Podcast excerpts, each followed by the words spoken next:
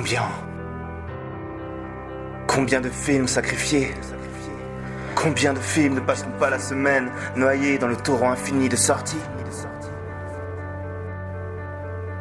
Combien de films passés sous silence? Combien de films connaîtront le néant? Combien? Combien? Combien? Combien Combien d'épaves, d'espoirs déchus gisent sur les rives d'un continent hagard Où derrière les remparts de Babylone résonnent? Les sirènes d'un divertissement indolore déjà presque oublié. Combien de films iront mourir à l'abri des regards? À l'ombre du show business, combien? Ressenti à chaud et en quelques minutes sur un film dont personne ne parle et dont tout le monde se fout, sauf moi. Parce que oui, tout le monde veut un avis sur euh, le dernier blockbuster à la mode ou sur euh, le dernier Malik, euh, le dernier Scorsese ou le dernier Nolan.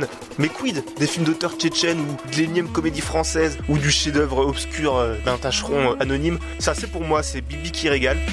Si on m'avait dit il y a quelques semaines que je ferais plus d'une heure de trajet, que j'investirais de l'argent pour aller voir un film avec Jean-Marie Béguin en tête d'affiche, je pense que j'aurais rigolé très fort.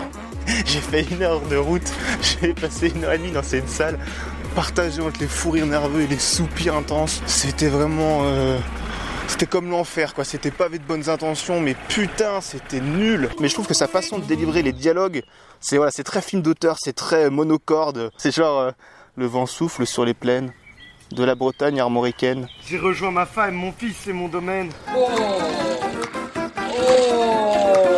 Osef le podcast, le podcast des films Osef.